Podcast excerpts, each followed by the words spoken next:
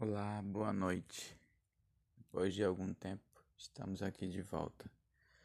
E o principal motivo de estarmos de volta é que na última sexta-feira, e eu estou falando hoje, terça-feira, 14 de setembro, tive o primeiro contato com meus alunos desde que começou a pandemia. E eu resolvi falar sobre por quê. Primeiro, porque nós tivemos um, em maio desse ano, uma aluna nossa que cometeu suicídio. E esse momento de pandemia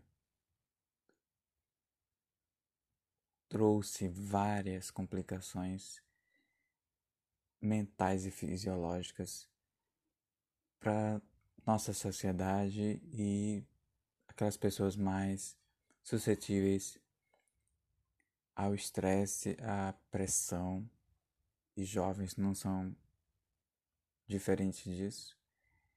E eu, como professor de ensino médio, tive é, o contato com esses alunos de 13, 14, 15 anos em média.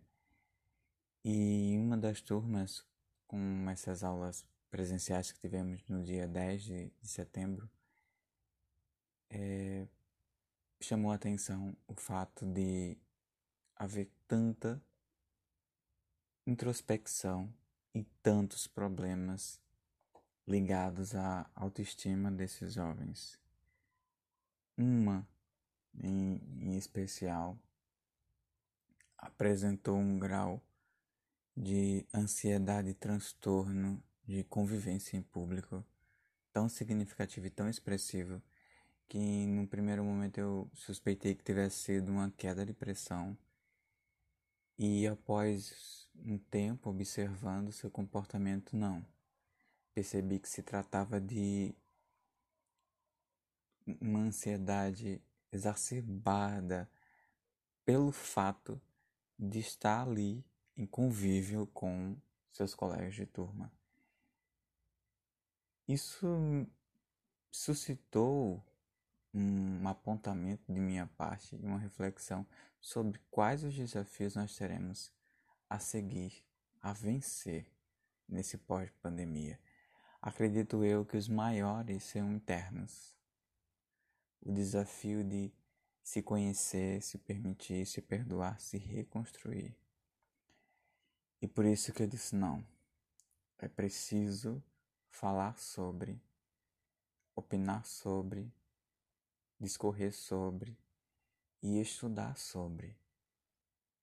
Até que ponto nos permitimos ou influência da sociedade, de críticas, de problemas pessoais e familiares, permitimos que a ansiedade controle nossa vida.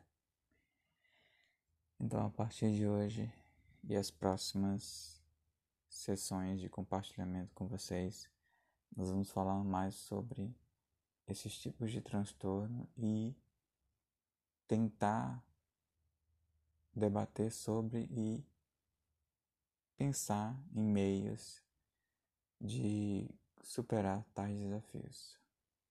Até mais.